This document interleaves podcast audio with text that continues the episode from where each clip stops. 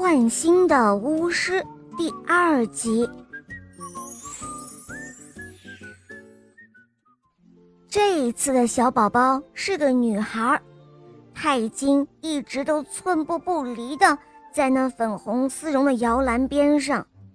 当大伙正要祝福小公主将富有世上所有美德的时候，太金突然开口了，他说：“哦。”小阿诺或许不负众望，但是我说她将会是世上最丑不过的公主。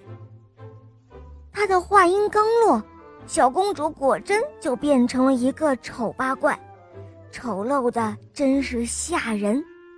公主本是一个非常俊俏的宝宝，大伙都异口同声地说，还从来没有见过这么好看的娃娃呢。诸如此类的事儿，在王室命名典礼上接二连三的发生。巫师把不幸的公主变丑以后，便要溜之大吉。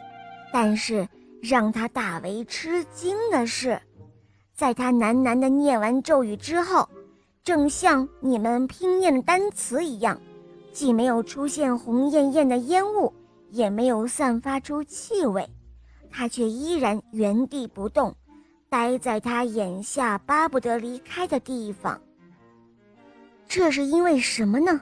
哈哈，是因为有一位仙子在旁边一直专注地守着，等他一施魔法，就及时地拯救了公主。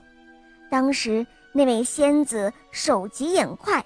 使出小小的强有力的定身法，立即就封住了巫师的去路。这位仙子呢，是善心的小仙子。你们当然知道，仙家的法术总是比妖魔的巫术高明的多，并且也更加适合在客厅里施展。那巫师当场就直愣愣地站在那儿。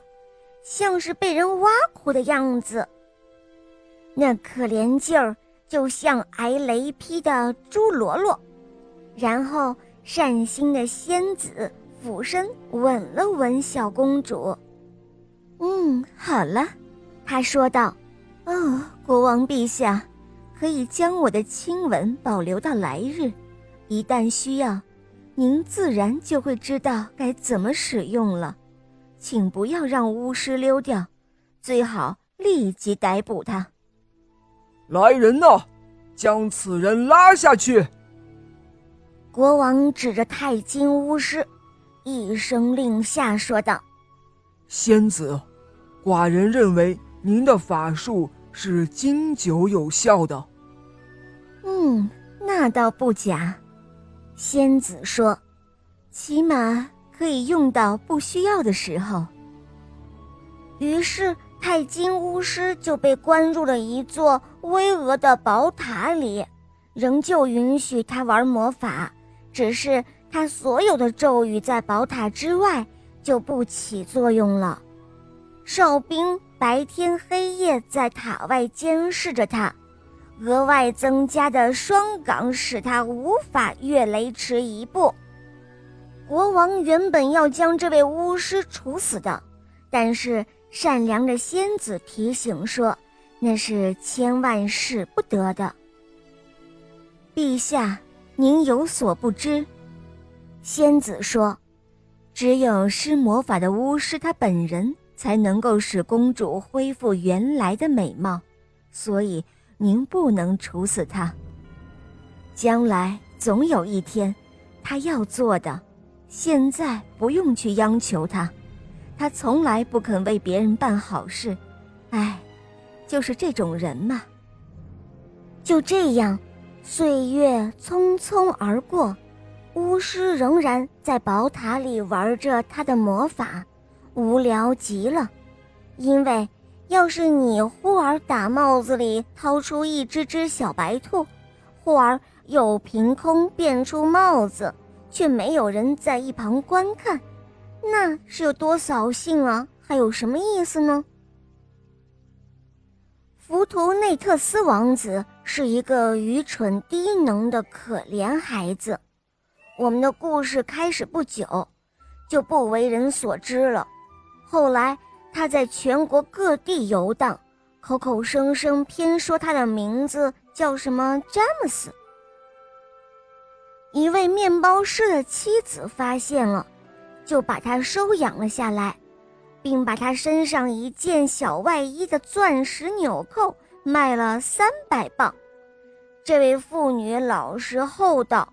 为詹姆斯存下了这二百磅，要等他长大了再用。一年又一年的过去了，阿诺公主还是那么丑，因此他整天都愁眉苦脸。在他二十岁生日的那天，出嫁的表姐比琳达来看他了。比琳达也是早在摇篮里就给变丑过的。所以比旁人更加能够同情他。哦，你瞧，我现在完全摆脱魔法了。哦，你也会的，真的。比琳达说道。嗯，首先先得找一个巫师来。可是父王早就在二十年前就把他们通通赶走了。阿诺公主透过面纱说道。只是那个弄得我人不人鬼不鬼的巫师还在。哦，是这样，那我们就去找他好了。美丽的比琳达说道：“你就装扮成一个要饭的丫头，出五十磅让他办这桩事情，一个子儿也别多给他，要不然他该怀疑你不是讨饭的了。那准是很逗乐的。我本想和你一同去的，只是……”我跟贝拉曼特说好了，要回家吃午饭哦。他说完，便坐上镶满珍珠的四轮马车走了，留下阿诺公主一个人在那里翻阅御书房里的一本本精装的侍女大全。她要看看一个讨饭丫头的衣着打扮究竟该是什么模样呢？好了，伙伴们，今天的故事肉包就讲到这儿了。更多好听的童话，赶快关注“肉包来了”。在我的首页啊，还可以收听更多其他你没有听过的童话专辑哦。小伙伴们，赶快来关注吧，么么哒！